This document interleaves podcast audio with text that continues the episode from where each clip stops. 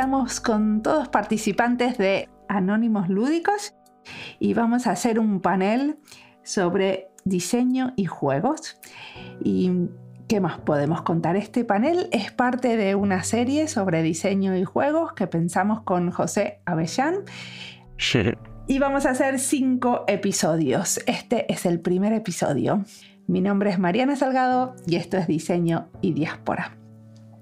¿Quieren presentarte? José. Así en frío. Bueno, Lúdicos Anónimos, que se escuchó por ahí, Anónimos Lúdicos. Eh, vamos a empezar hoy con asistentes de Lúdicos Anónimos. Yo soy José Bellán, eh, trabajo en Ciudad de la Sombra y es la marca que tenemos para hacer activismo sobre el juego en el mundo adulto y seguir explorando, equivocándonos, relacionándonos, aprendiendo, generando equipos y sensibilizando temas a través del juego. ¿Y quién más se quiere presentar? Venga, voy yo. Pues mi nombre es Lucía Morate, yo soy artista visual, gestora cultural y docente. Utilizo mucho la imagen en procesos educativos. Y bueno, pues realmente dentro de la educación el juego me parece como una herramienta principal. O sea que por, eso pues estoy en estas propuestas que hace José, ¿no? Para reflexionar sobre ello y, y los usos que puede tener. Buenísimo. Paqui. Hola, pues yo soy Paqui Calderón. Me llaman eh, la Green Woman, porque así me hago llamar yo. Em, soy promotora cultural, organizo eventos privados y públicos, sobre todo con ayuntamientos. Y mm, José me encanta, el equipo me encanta y necesitaba un acercamiento al juego porque mi juego ya se ha quedado en jugar con niños y dónde está ese juego adulto, donde las conversaciones se, llevan a otro lugar, ¿no? Conversaciones y, actividades. Así que por eso me apunté a, a este taller que me encanta. Gloria. Hola, yo soy Gloria Pilar Jiménez Costa, soy neuropsicóloga también soy parte de una asociación cultural que se llama Rancho Rosa, o sea que me dedico un poquito a la gestión cultural. Y bueno, y yo trabajo con personas tanto con daño cerebral como neurodivergencia, como también con, con personas neurotípicas y, y para mí en terapia como en los talleres el juego es fundamental fundamental. O sea, no hay, no concibo otra manera de, poder hacerlo.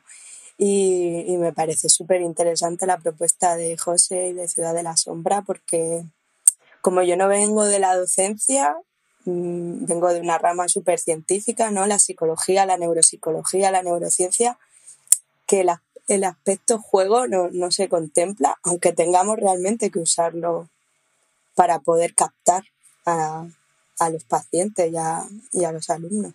Darío. Hola, buenas tardes. Soy Darío, soy docente de Oficio Tiempo Libre Educativo. He sido también animador sociocultural, así que el juego siempre me ha acompañado. Ahora estoy enseñando a futuros monitores cómo deben jugar. Eh, entonces vi esto del taller y dije, voy a, ver cómo destripamos el juego. Y me ha encantado todo lo que estamos haciendo, el grupo, y también me está sirviendo para aplicarlo en mi vida profesional. Así que todas las, las herramientas me hacen pensar de cómo puedo enseñar a que luego gente enseñe a jugar a los niños. Así que ha sido una gran experiencia poder apuntarme. Ahora, la gente enseña a jugar a los niños y los que necesitamos aprender a jugar somos los adultos, porque los, los niños en general saben jugar, ¿no? Sí, sí saben jugar, pero bueno, siempre hay que aplicarles un poquito más de cómo jugar y qué cosa jugar, porque están muy, muy centrados en la tecnología y a veces les dices tiempo libre y al rato te están buscando, Darío, organizanos algo. Les quitas el móvil y ya, ya se pierden y no es una cosa muy, muy creativa. Hay también una frase que dice, no nos hacemos viejos porque dejamos de jugar, Dejamos de jugar y, nos hacemos viejos. Darío, ¿vos trabajás en escuelas o en dónde, en dónde enseñás a jugar?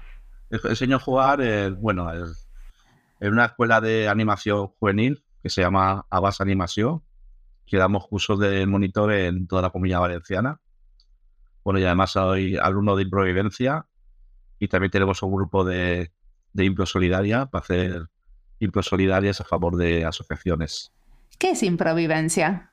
Improvivencia es una escuela de improvisación teatral, de una compañía de improvisación teatral. Donde ¿Impro Solidaria? Impro Solidaria es otro grupo que tenemos para que se llama Impros, para hacer impro de carácter benéfico para asociaciones. Buenísimo. Y ya algunos me contestaron, pero otros no, eh, ¿por qué se inscribieron en esto de eh, lúdicos anónimos? Creo que Lucía me lo podrías contestar, ¿no? Yo sobre todo, eh, pues eso, en mis procesos de, a la hora de, de dar talleres de fotografía, eh, las propuestas que hago son talleres en fotografía participativa, que trabajo con colectivos específicos para buscar pues, mm, posibles cambios a nivel individual o a nivel grupal. Y, bueno, pues me parece que mm, tanto como niño como adulto, pues que la manera de aprender, realmente como, como, aprendemos, es a través de, de una forma como fluida y, mm, y a través de la intuición y también de un, modo orgánico. Y creo que eso es todo lo que eh, de alguna manera le aporta al juego. Y también, eh, si me apunté, sinceramente también es como a modo personal por mí misma para hacer, o sea, recuperar el, permitirme hacer el tonto, porque generalmente si no estamos tan sumamente estrictos en contextos tan formales, pues eh, era también una licencia para mí realmente ese espacio, que me sirve profesionalmente, pero también a nivel personal. Qué loco, ¿no? Que tenemos que inscribirnos en algo para ser tontas.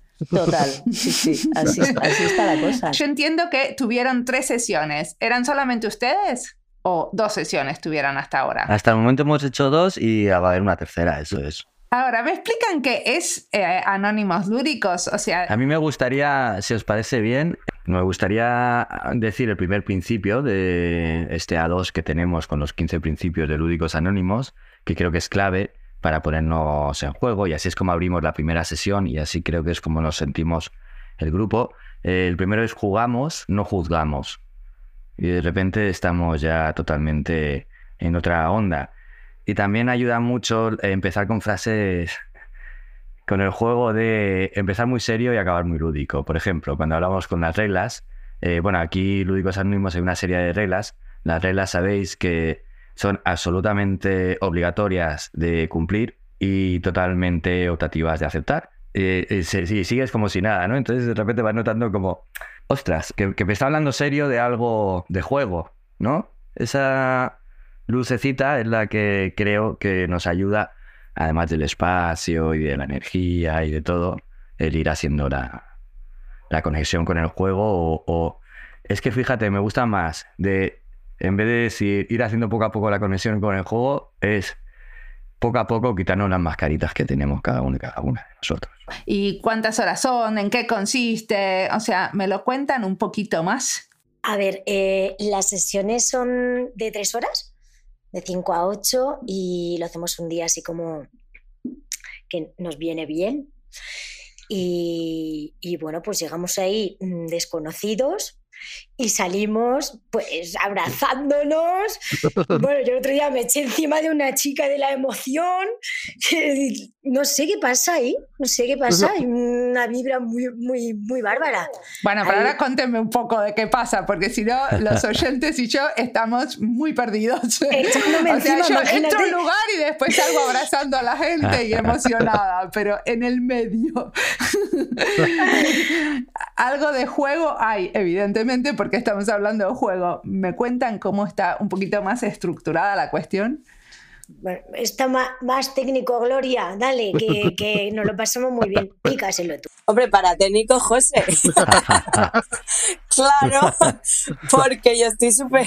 Vamos, con lo que ha dicho Lucía de permitirnos hacer el tonto, estoy totalmente de acuerdo, ¿no? Un poco de, de soltarnos, porque eh, siempre tengo que ser yo la responsable, ¿no? En, cuando estoy haciendo que la gente juegue, pero en este caso no. En este caso es conocer a gente, hacer dinámicas súper locas que yo la verdad que antes no había hecho, como ponerte a pintar en el suelo o eh, dejar a la imaginación correr y dibujar y hablar con las compañeras y cambiar de repente con otras compañeras. O sea, hay grupos. ¿Cuánta gente participó de estas sesiones? Hemos llegado a ser en la segunda 34. Eh, las plazas son hasta 50. Es inscripción gratuita y hemos puesto 50 de máximo porque a nivel de diseño era muy difícil mayor número. Y tenemos muchas personas inscritas y bueno, que hayamos conseguido la asistencia a 36 personas. En la primera un poquito menos, 30, 29, algo así. ¿Y qué cosas hacían? ¿Dibujaban en el piso? Eh, ¿Charlaban? ¿Y qué más? Lo que pasó en esta última sesión, cuando entramos nos dividieron en dos grupos y unos eran las fortalezas y otras eh, el error. A mí me tocó fortalezas me hubiese gustado también participar en el error, que tuve la posibilidad, pero me conecté tanto con el grupo que no me, no me, dio la, no me dieron las tres horas, que se me hizo cortísimo. Y José pues nos, da unas fichas y nos va haciendo preguntas y entre el grupito del grupo de fortalezas nos separamos en cuatro grupos y cada uno respondió a la misma pregunta, pero se inventó su película entre, y bueno, y bueno, y luego nos hizo que juntáramos nuestras películas. Hicimos una película de cuatro películas y todo esto con no solo pintar, sino luego también poder crear movidas efímeras con cartón, ponerle nombrecitos. Hicimos una, una fortaleza increíble. Eran mejor, mejor los errores. Eh, era, oye, Darío. diferentes. Desde el error éramos diferentes y también fue una gran experiencia. Y de, también desde el punto de vista, acostumbrado yo siempre a dirigir, me gustó también ser dirigido. Que es otra, otra cosa de, como siempre hago jugar, pues me gustó que me hicieran, me hicieran jugar. Eso. También la experiencia que tuve en la segunda sesión. Mm, es que eso hay que contarlo. Después de que las películas de fortalezas y errores se juntaran, juntamos fortalezas y error. Y hicimos un, puso en medio un trozo de, papel gigante. ¿Cómo unirlos? Pues terminamos abriendo eso, haciendo un hueco, juntando las dos fortalezas. Fue magnífico, fue una fusión de todo. terminamos todos juntos. O sea, fue magnífico, María. ¿Pero hicieron de verdad una película? No era así nuestra película, nuestra historia, no, era una peli, no la ah, Pero no la, no la grabaron. No, pero quedó grabado en nuestros corazones, eso sí. entre todos y entre todas se hizo un mapa gigante, entonces estaban inventando un mundo, pero un mundo que lo dibujaban, eh, la parte física y la parte también de historias, de leyendas, la parte inmaterial. Y bueno, lo estamos subiendo poco a poco en el Instagram de Ciudad de la Sombra, por si queréis curiosear. ¿Y alguien me quiere contar alguna historia de fortalezas y errores? A mí me parece muy interesante el puente que hicisteis, por ejemplo, que tenía un nombre en, según fuera del mundo de, del error a las fortalezas, ¿no? Sí. Errania. La, la ciudad de Errania. Errónea. Errania. Yo, Errania. Hicimos ahí con cartón que incluso había un puente levadizo para, para pasar por la capital. Eh, y fue muy, muy mágico, muy mágico todo. Empezamos ahí con cuatro cartones y de esos cuatro cartones salió una gran ciudad que era la capital de nuestro gran reino del error, igual que el de la fortaleza, que también hubo un gran, un gran reino de una gran capital. ¿Y qué pasaba en ese reino del error? En el reino del error surgió del error, porque cada vez que una persona pasaba por el espejo del lago invertido, luego tendría que ir por la cueva y, todo el mundo estaba al revés. Eso era nuestra gran leyenda del error. ¿Y uno se equivocaba constantemente? No es, no es equivocación, es el error que te lleva al triunfo. el que no hierra no aprende. Sin error no hay aprendizaje. Entonces todo el tiempo me estoy dando cuenta de esos errores. Porque la realidad es que en la vida muchas veces uno eh, hace errores y no se da cuenta, ¿no? En ese reino lo que pasa nuevo es que uno se da cuenta. Bueno, no, no nos damos cuenta, pero es nuestro, nuestro signo de el error por aprendizaje, el error por diversión. Nuestro error nos lleva a crear cosas y nuestro error nos lleva a ser diferentes. Nunca, igual que la fortaleza, también la fortaleza le lleva a crear grandes, grandes cosas. ¿Y cómo era el reino de la fortaleza? ¿Cómo se llamaba? Uno tenemos Errania, era uno, y el de las fortalezas. Pusimos un nombre que se llamaba Follaleza porque, porque en nuestro reino pues eh, había unos dragones que cogían unas esporas y las lanzaban por ahí, por, por todo el reino y se, se amaban muchísimo y bueno, terminamos llamándole Follaleza. Yo luego cuando llegué a casa pensé que podíamos haberle llamado Organia, pero para que fuese así como más orgánico y más, mm, pero bueno, nos salió ese y, y fue muy bonito, muy gracioso y fue una pecha de rey. ¿Pero qué es lo que pasaba en ese reino? Gloria, cuéntaselo tú, que a mí me da risa. Se ríen tanto que no pueden charlar. Está. Escúchame. A ver, es que, perdona. Perdona, José, me voy a chivar. Es que Follaleza se lo puso Paqui. Estaba espléndida, Paqui. Admítelo. ya, a mí también se, estuve en ese momento, ¿eh? No sé si lo podría José, gracias. Porque a lo mejor salió de mi boca, pero eh, fue, a ver, he de decir, en Lúdicos Anónimos hay unos principios para que estemos todos relajados y creo que el primero es lo que ocurre aquí se queda aquí. Entonces, eso es lo que nos permite relajarnos tanto, es que de repente este nombre eh, está totalmente dentro del círculo mágico donde estaba yendo la historia. Ahora, dicho desde fuera, mirarnos, ¿no? Como que vergüencita tenemos de desnudarnos. bueno, pero entonces con este, este, con este panel estamos rompiendo los principios de Lúdicos Anónimos. En parte sí, pero que sepas que también, eh, por eso estamos, estamos, creo que se está tardando en responderte ciertas preguntas, porque es como, ostras, eso ocurrió ahí, ¿no? Es una confesión, Mariana. Es una confesión. ok.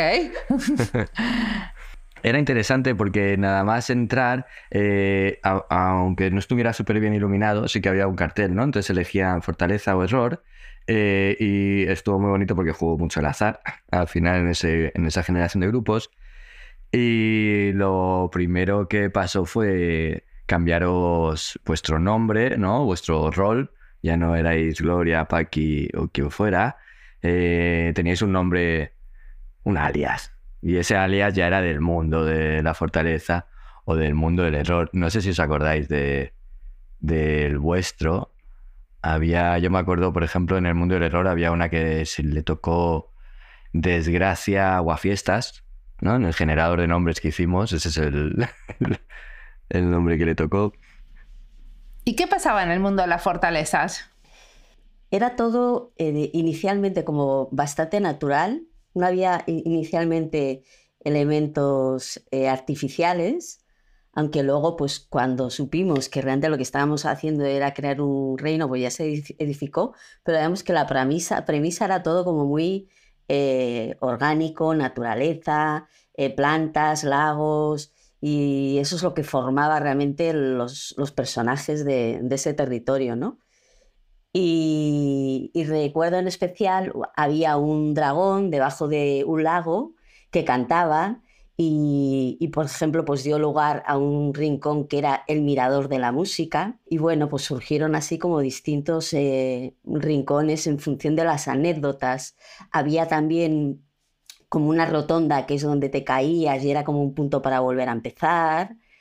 Em, a mí realmente lo que me pareció más interesante a la propuesta eh, es como la parte final de, bueno, pues reflexionar cómo lo, cómo lo, lo, llevamos hacia nuestras vidas, cómo vivimos el error o la fortaleza. ¿no? Y la última parte, de, la última propuesta del juego, sí que se nos pidió que trabajáramos más desde ese lugar. ¿no? Antes había sido, o eso había entendido yo, ¿no? desde un lugar mucho más inconsciente, pero luego eh, pues, eh, era como hablar un poquito más en primera persona de tú cómo te sientes cuando te equivocas o cómo te sientes como cuando tienes éxito. ¿no? que me parece que las dos cosas son realmente mm, eh, interesantes y que están en el juego, ¿no? Porque cuando quieres, cuando vas a jugar, quieres, quieres ganar, y qué pasa si pierdes, si estás haciendo que no, algo que no se te da bien, que te equivocas, te da vergüenza o tal. Entonces, bueno, pues me parece como que realmente están muy bien hiladas las propuestas y a mí personalmente sí que me resultó luego, pues es muy interesante, pues ver al día a día yo cómo me tomo lo que lo que puede ser el, equivocarme, el errar o, incluso la fortaleza, que lo veo como a veces creo que yo personalmente creo que es más difícil sobrevivir a un éxito que a un fracaso. Y bueno, pues me pareció como interesante. Sí, hubo una cosa también que me gustó al final, que, que, fue cuando unimos ¿no? los dos mundos a través del puente, como contabais, y de los túneles que luego se les pusieron nombre, que eso fue precioso porque luego formaban caminos que llevaban del error a la fortaleza, de la fortaleza error, y al final dijimos que se podía hacer una rotonda, ¿no? una circular en la que entrábamos una y otra vez. Y luego otra cosa también que, de la que se habló de fuera de los límites de la fortaleza y fuera de los límites del error. ¿Cómo lo llamamos? Fuera de los límites de la fortaleza era como soberbia vanidad. Mm. Vanidad, soberbia y fuera de los límites del error, ¿cuál era? El fracaso fracaso, ¿no? Sí, eso fue muy bonito también porque ya nos salimos fuera de nuestros límites que nos habíamos impuesto en un papel solo. O sea que si entiendo bien, ustedes estaban como diseñando dos mundos diferentes donde después los compañeros podían ir y transitarlos y tener una experiencia. ¿Eso lo entendí bien? Sí.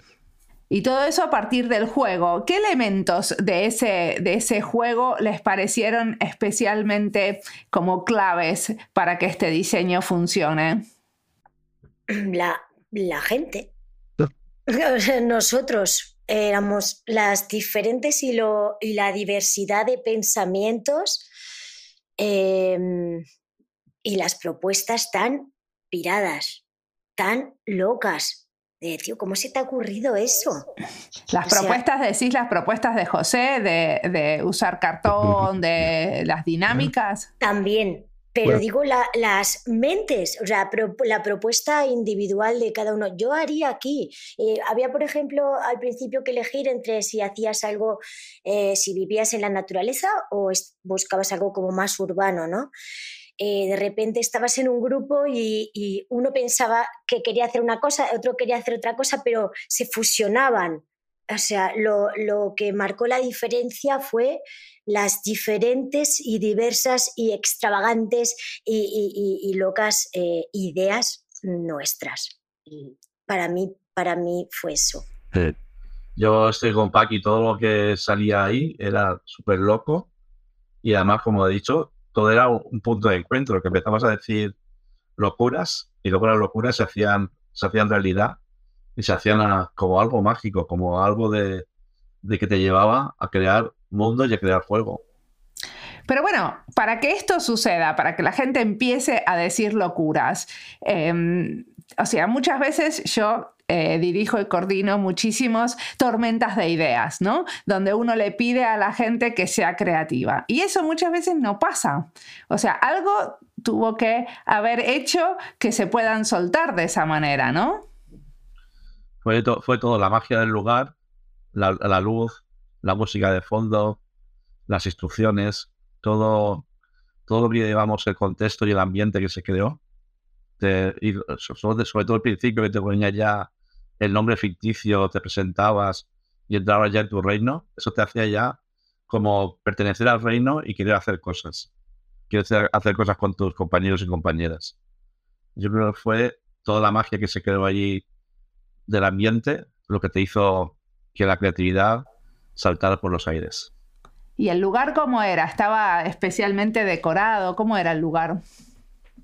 Pues con una luz tenue, todo negro, eh, paredes negras, con algunas cosas que hicimos en la sesión anterior, y, y dividido cada reino.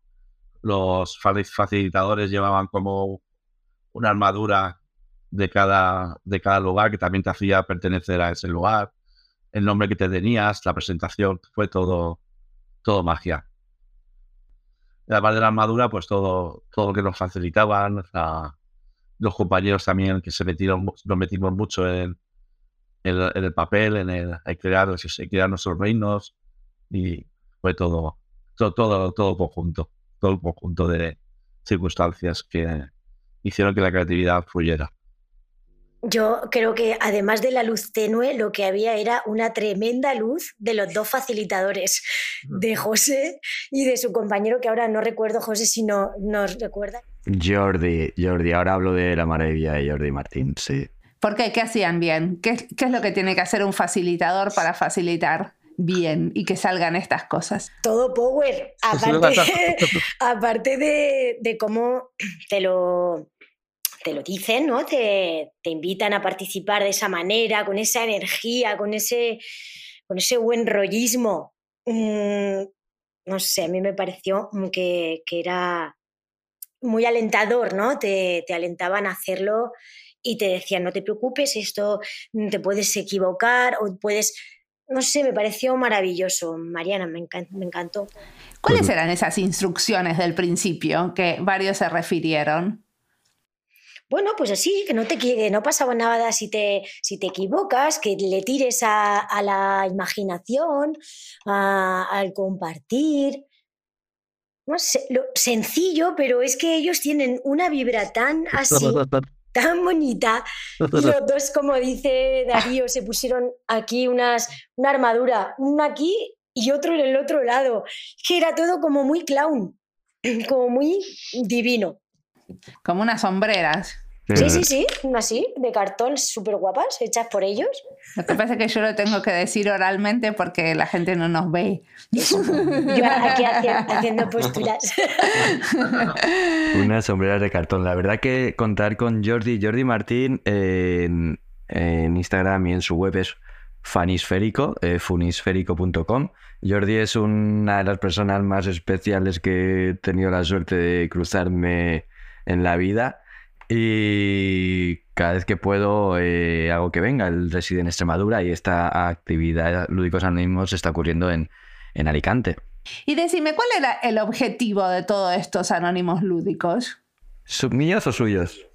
Eh, no, el objetivo de todo, de armar esta propuesta, ¿no? Yo entiendo que esta propuesta es una propuesta de investigación que ustedes armaron y que la ciudad de Alicante les dio financiación, ¿cierto? Uh -huh. Así ¿Para qué? Es. Pues eh, el proyecto lo redactamos a una convocatoria de proyectos culturales que tiene la concejalía y a mí me llevo tres años presentándome.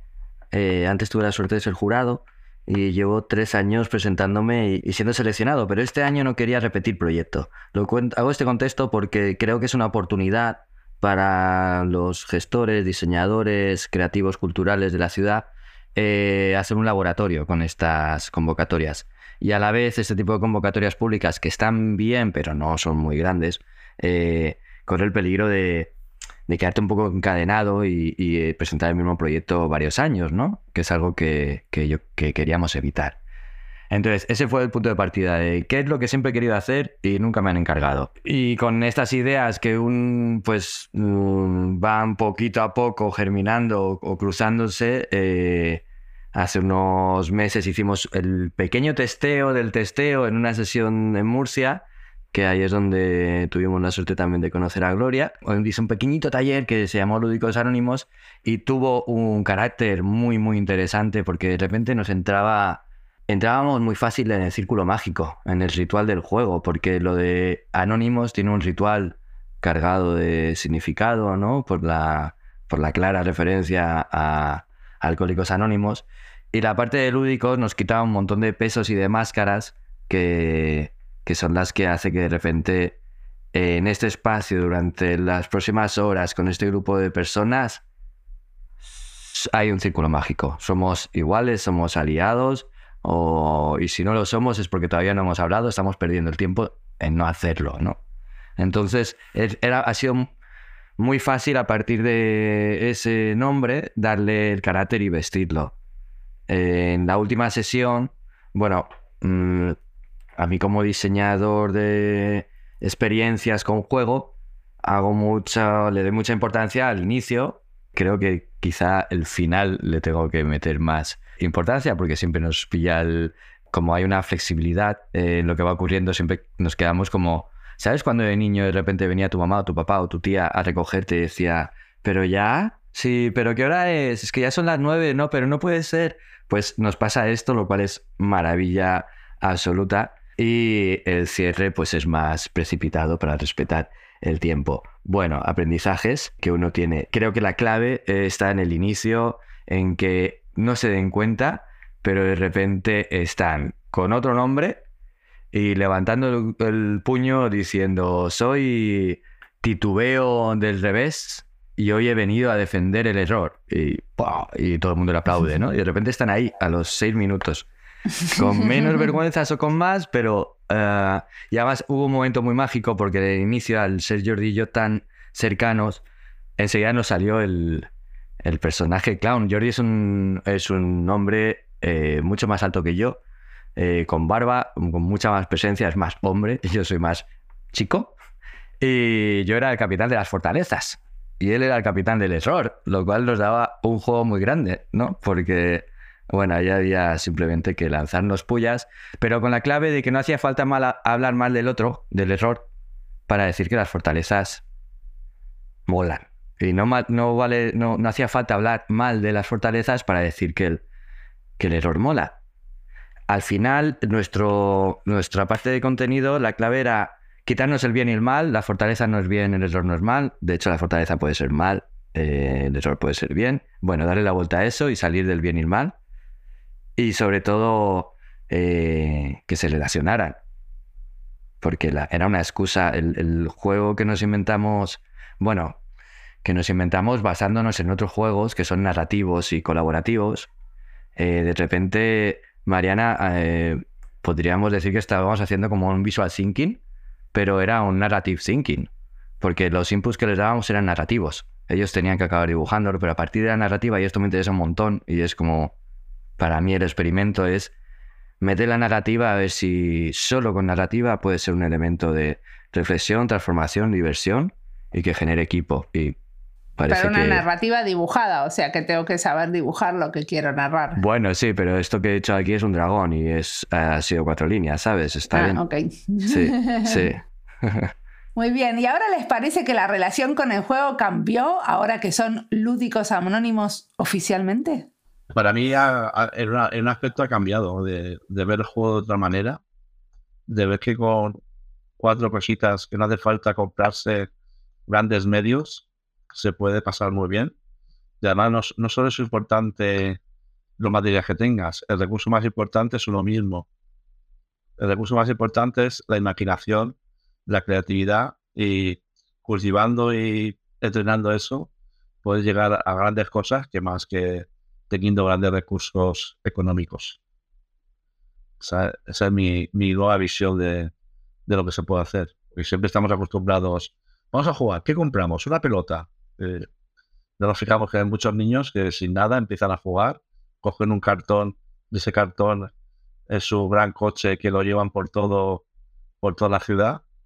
Y siempre pensamos, pues que hace falta mucho dinero para jugar y con poco podemos hacer mucho. Sí. En mi caso es más, mm, como os decía antes, un poquito en primera persona, permitirme a mí misma a diario, pues yo que sé, estoy tendiendo la ropa, pues eh, jugar mismamente con ese acto cotidiano, ¿no? Tratar de buscarle otra manera de hacer las cosas. Quizás así, eh, que a mí lo que me viene es como ligereza, ligereza de todo, ¿no? O sea, hago las cosas, pero todo es como un poquito más, más ligero, más fluido. Mm. Sí, pues mira, yo ahora que, voy a empezar unos talleres de estimulación cognitiva con muchas personas, el hecho de poder trabajar en grupo y con muchos grupos, y ahora este es mi gran reto, que yo misma juegue con mi grupo y con mis grupos, y por supuesto me lo pase bien, eh, esa visión es la que Lúdicos Anónimos me ha hecho me ha hecho ver, porque yo veía a José y a Darío pasándoselo teta, vamos, eran una de nosotras más. De hecho, llevaban, estaban igual de caracterizados que nosotras, eran también anónimos y anónimas. Así que esa ha sido sea la que gran José y. Jordi también jugaban. Sí. O sea, ustedes aparte de facilitar, estaban ahí jugando. Y riéndose, lo que Sí. más, Sí, sí. lo que más lo- riéndose. Eran nuestros grandes capitanes. Pero ahí el truco, eh, os tengo que decir que al principio sí que jugamos eh, y luego lo que hicimos es dar un paso atrás, o sea, a, partir del... O sea, los primeros 15 minutos tuvieron mucha presencia y hicimos un poco como el... Después, ¿sabéis? ¿Os acordáis de la película de... Creo que era Karate Kid? Bueno, que le dice, bueno, eh, le hace, el maestro le hace al alumno eh, hacer algo muy vergonzoso, ¿no? Entonces después le dice, ok, a partir de ahora todo lo de que hagas va a estar mejor que esto, ¿no? Entonces no tengas miedo, ya lo has... Pero... Entonces es de alguna manera siguiendo esa línea del sensei y entonces los primeros 15 minutos fuimos nosotros los que de menos a más íbamos haciendo el payaso cada vez más hasta que se apagaron las luces, se encendieron dos focos que nos iluminaron desde arriba y hicimos el brindis, del cual sin decir nada os activamos, que esa era la clave, pero podía haber salido mal, pero fuisteis entrando a la luz y cada uno dijo su su eslogan, ¿no? Si eso no hubiera funcionado, siempre teníamos un plan B y un plan C bocetado, pero no nos liemos porque si no va a ser todo muy controlado, ¿no? Si no hubierais entrado a la luz, hubiéramos encendido y había como plan B, ¿no? Bueno, y a partir de ahí fue simplemente repartiros tarjetas y sí, y participar. He de decir que a mí me...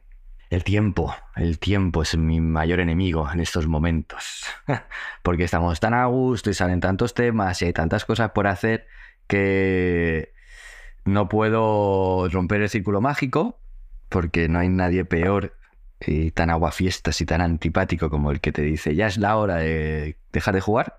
Tienes que jugar ahora a esto otro, que yo he contado en mi guion que esto eran cinco minutos y bueno, pero a la vez eh, tengo un compromiso de tres horas de estar aquí, ¿no? Entonces, bueno, eh, creo que desde fuera se ve que lo vivo mejor de lo que lo vivo desde dentro. Que en realidad estás pendiente del horario como cualquier facilitador. Sí, sí, sí, absolutamente. Y eh, con una, bueno, o sea, aceptando que el caos no es un error.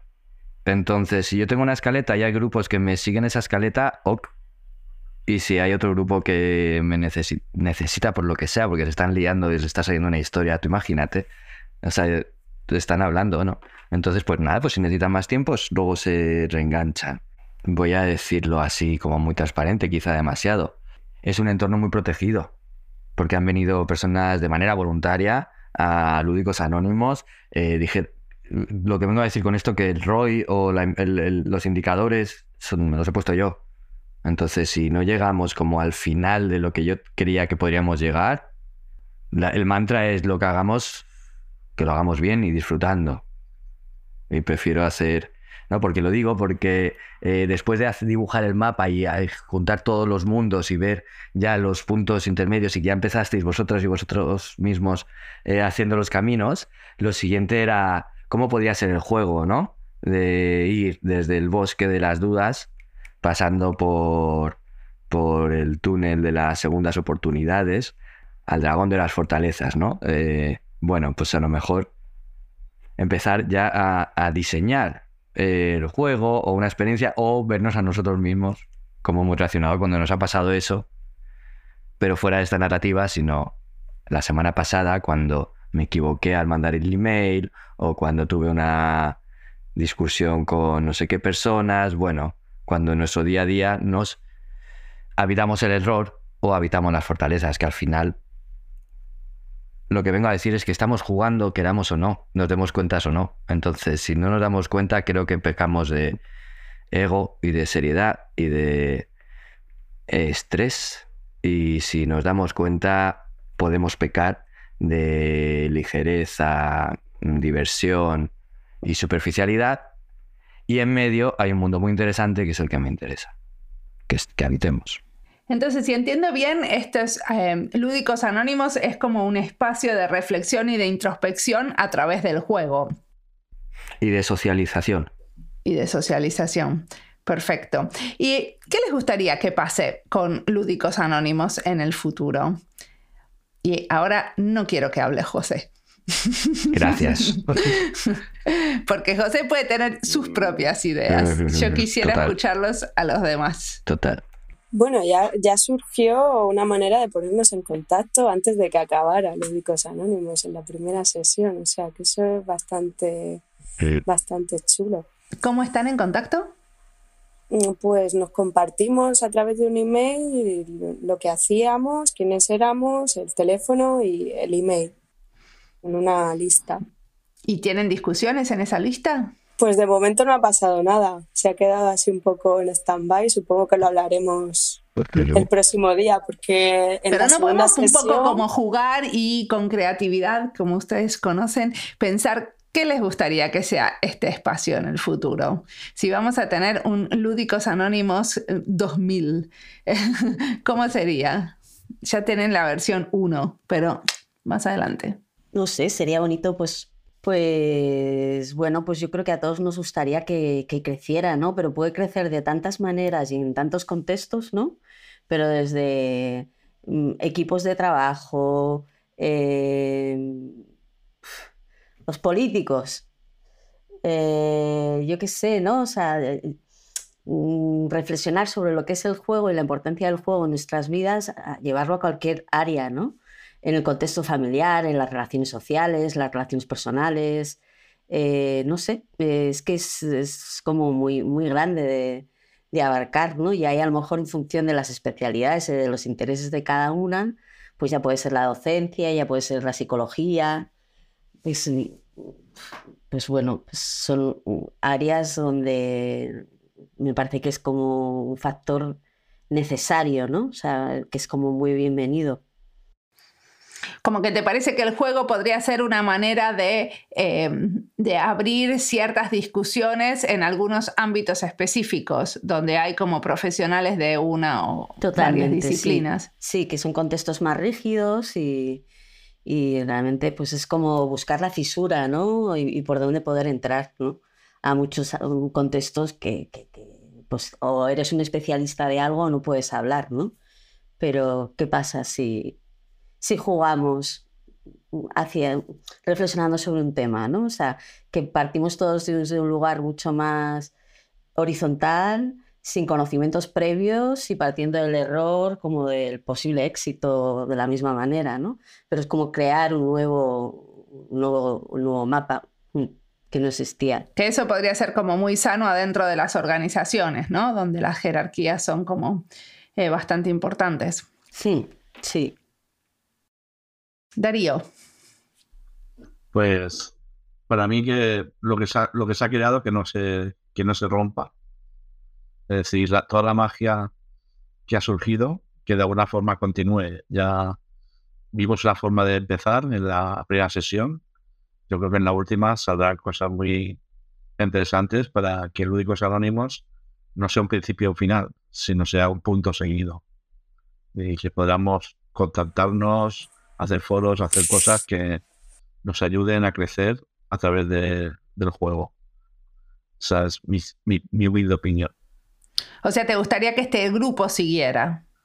Sí, de alguna forma u otra, que se pudiera crear cosas, aunque sea tomar un café y jugar una partida al Visit, lo, lo que sea. Perfecto, Gloria.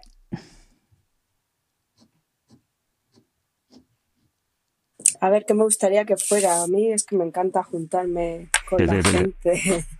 y de hecho creo que por eso tengo un espacio cultural, porque quiero que venga todo el mundo a mi casa. Mm, a José ya lo he invitado varias veces y ya va. Y por supuesto a todas lúdicos anónimos y lúdicas anónimas también. Eh, ¿Qué hacer? Ni idea, me encanta improvisar. Así que mi idea es improvisar y, lo que en cada momento nos apetezca. Cosa que el decálogo del juego eh, estaba muy chulo por eso, ¿no? Porque eso, eso era una de las partes que nos ayudó a soltarnos, ¿no? El, no juzgar, el, bueno, incluso podíamos decir, podemos inventarnos en ese momento que queríamos que fuera o qué queríamos incluir en el decálogo del juego y eso me pareció una idea para empezar a, juntarnos con gente y jugar. ¿Y se juntaron con gente fuera de su burbuja? O sea, el tipo de gente que había, porque acá tenemos como un tipo de, o sea, en este panel em, hay un grupo que parece bastante, em, de algunas maneras tenemos edades parecidas, ¿no? Eh, ¿Les parece que a Lúdicos Anónimos vino gente bien diferente? ¿O gente que no hubieran conocido en otra, en otra situación? Sí, creo que sí. A gente muy diferente. había gente de, la docencia, gente de la cultura, gente de eventos y gente que no quiso decir de dónde venía, que simplemente pues que no... A mí me pareció un grupo muy, muy ecléctico. más mayores, ¿sabes? Así como entre 50 y 30, más o menos, ¿no? Y me pareció muy chulo el grupo. Tengo el dato de la persona más joven 31 y la persona más mayor 66. Mm, mm. Muy bien. Paqui, todavía no me respondiste entonces sobre el futuro.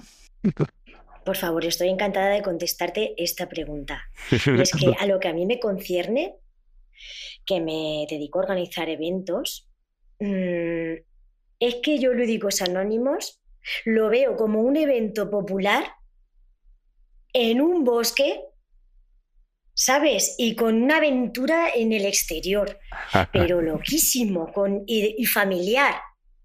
Ah, una cosa para, para niños, para adolescentes, para nosotros, para, para nuestros mayores, que no conseguimos también a veces en nuestro día a día juntarnos con ellos. Que por favor, que hubiera un transporte público que subiera a, todo el mundo allí, o sea, que incluyera lo social y lo, lo ambiental, lo sostenible. Por favor, lo veo gigante como, como veo a José y a, y a Jordi. Lo veo para todo el mundo y una cosa muy grande. Lo veo yo así.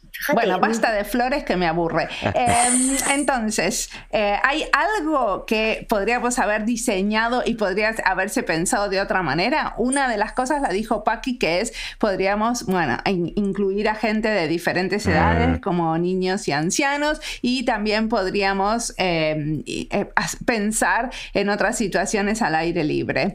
¿Hay otras cosas que se podían pensar de manera diferente? Seguro, seguro, quiero que me... Conmigo no te vas con un seguro a casa. ¿Cuál es? no sé. No sé muy bien. Ahí no sale los genes gallegos, ¿no? ¿Y para qué? Y depende. ¿No? Ponele, diríamos en Argentina. Bueno, está también pues investigar a ver cómo se podría hacer, ¿no? Cómo, o sea, abrir un espacio de un brainstorming de cómo podría ser, cómo te gustaría que pasara. Ahora mismo yo, mm, no sé, no se me, se me ocurre. ¿A vosotros? Bueno, mismamente con el podcast que se va a hacer de, pues según entendido, que va a ser como distintas personas que investigan alrededor del juego en distintos países, pues puede ser como una toma, para empezar, interesante de ver cómo se, se siente o se, se, entiende lo que es el juego en cada cultura, ¿no? Que me imagino que puede haber también diferencias. ¿Hay algo que les hubiera gustado que les pregunte y no les pregunté? Yo quiero preguntarte a ti algo, Mariana. Dale, que se me fue la luz. ¿Vos te diste cuenta que yo Sí, estoy en la sí, oscuridad? Un minuto que voy a prender la luz. Ustedes Finlandia, están en. España y ahí viene la diferencia entre España y Finlandia. Yo estoy Sí. en la oscuridad y son las 6 de la tarde para mí. Pobre.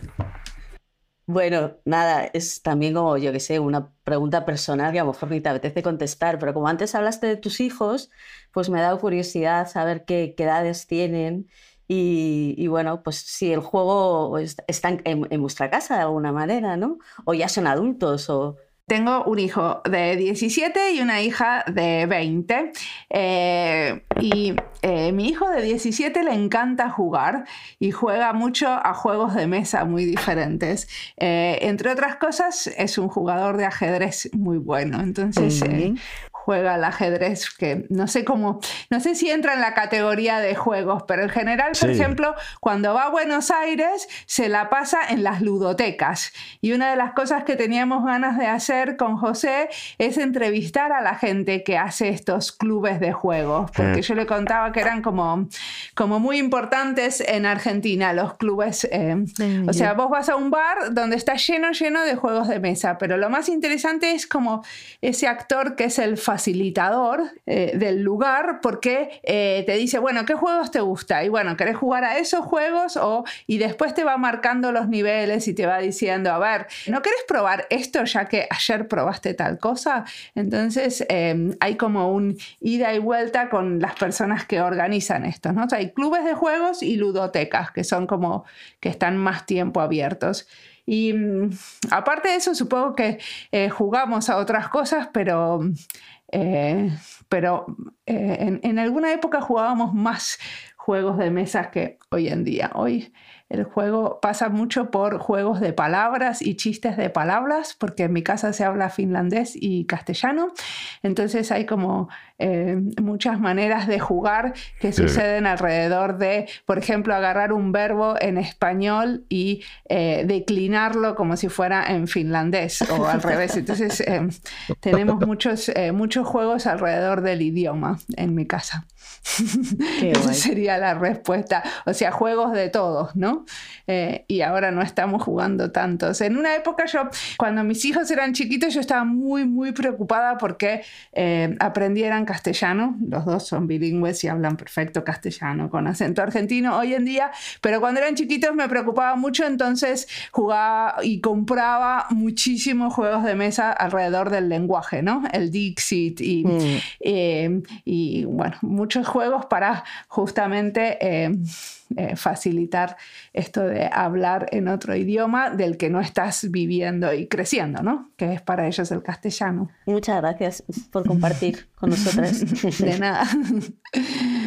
Entonces, ¿cerramos el panel? Poco a poco y de repente. Bueno, muchísimas gracias. Pero- Muchas gracias por este panel. Gracias por venir. Gracias a ti, Gra- Mariana, por la gracias. invitación. Un placer conocerlos y mucha suerte en la última sesión. Me gustaría ir a jugar. Te podemos poner en tablet. Claro, te conectamos, Mariana. Bueno, vamos a ver cuándo hacemos pues, ¿no? juegos híbridos, porque ahí podemos probar esto de lo multicultural que estábamos hablando antes. Pues Sí. eso me ha parecido una idea genial, vamos.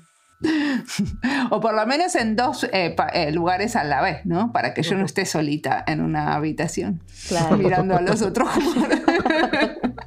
yo me organizo mi juego con los finlandeses acá y nos comunicamos con los, eh, eh, con los que están allá. Sí. Bueno, muchísimas gracias. Gracias. Sí. Para mí no sé si esto está siendo real o un sueño, pero gracias. Gracias. Chao. Chao. Chao.